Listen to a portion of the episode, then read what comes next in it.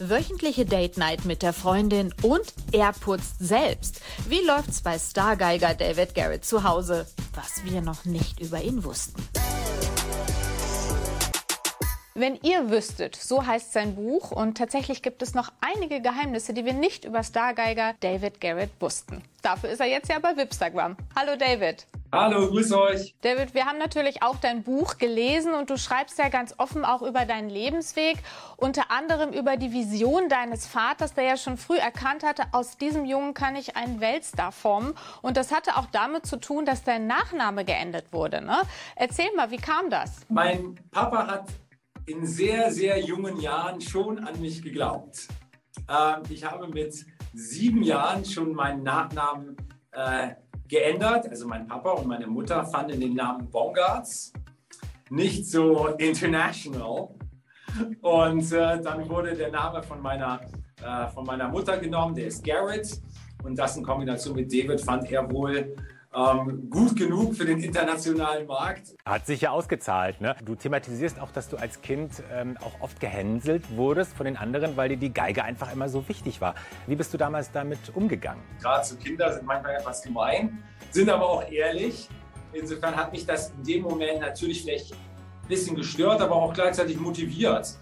Denn es gibt ja nichts Schöneres, als von anderen gehört zu bekommen, ey, das wird doch eh nichts mit den vier Seiten und dem Stück Holz dann habe ich mich so ein bisschen in, äh, in meiner Ambition bestätigt gefühlt, dass ich doch das ganz gut hinbekomme. Der jetzt erst recht Effekt. Richtig. Man merkt, du bist ähm, sehr fokussiert, innerlich äh, sehr geordnet, äh, um diese Karriere einfach zu machen und zu schaffen und zu betreiben.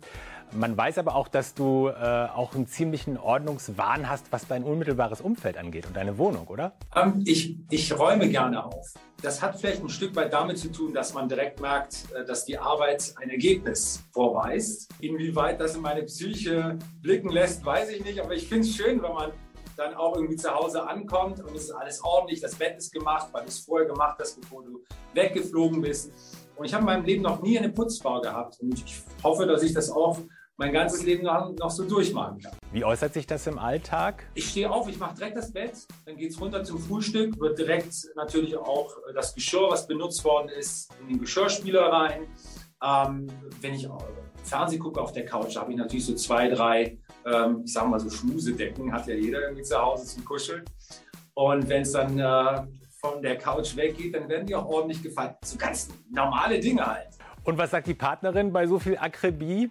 Die hilft gerne mit. Die hat auch so einen kleinen Tick. das, das passt ja gut.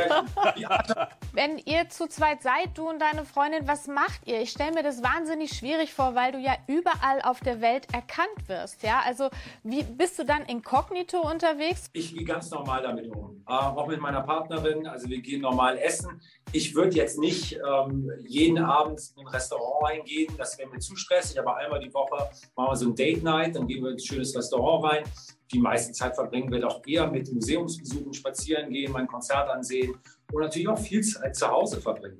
Ähm, sie kocht super, ich esse gerne, insofern fast. Du bist ja selber mit zwei Geschwistern aufgewachsen, ja, du hast ein behütetes Elternhaus gehabt. Ist das auch für dich ein Plan, Kinder zu haben irgendwann, Familie zu haben? Also Kinder machen ist ja einfach, aber die Verantwortung dafür haben ist schwer. Und äh, ich weiß es nicht. Also irgendwann mal mit Sicherheit sehr, sehr gerne. Ich sehe es ja auch bei meinem Bruder, der lebt wirklich äh, wahnsinnig auf durch seine zwei Kinder. Auch bei meiner Schwester ist dasselbe. Die hat jetzt auch ähm, ein Kind zur Welt gebracht. Äh, insofern habe ich jetzt eine Nichte und zwei Neffen. Äh, genießt das äh, Leben als Onkel. Äh, aber genieße es dann aber auch nach Hause zu fahren und die Türe zuzumachen. Vielen Dank auf jeden Fall, David. Wir wünschen dir alles Gute für die Tournee im Herbst und sind gespannt auf die nächsten Schlagzeilen. Ich auch. Vielen Dank fürs Interview. Tschüss.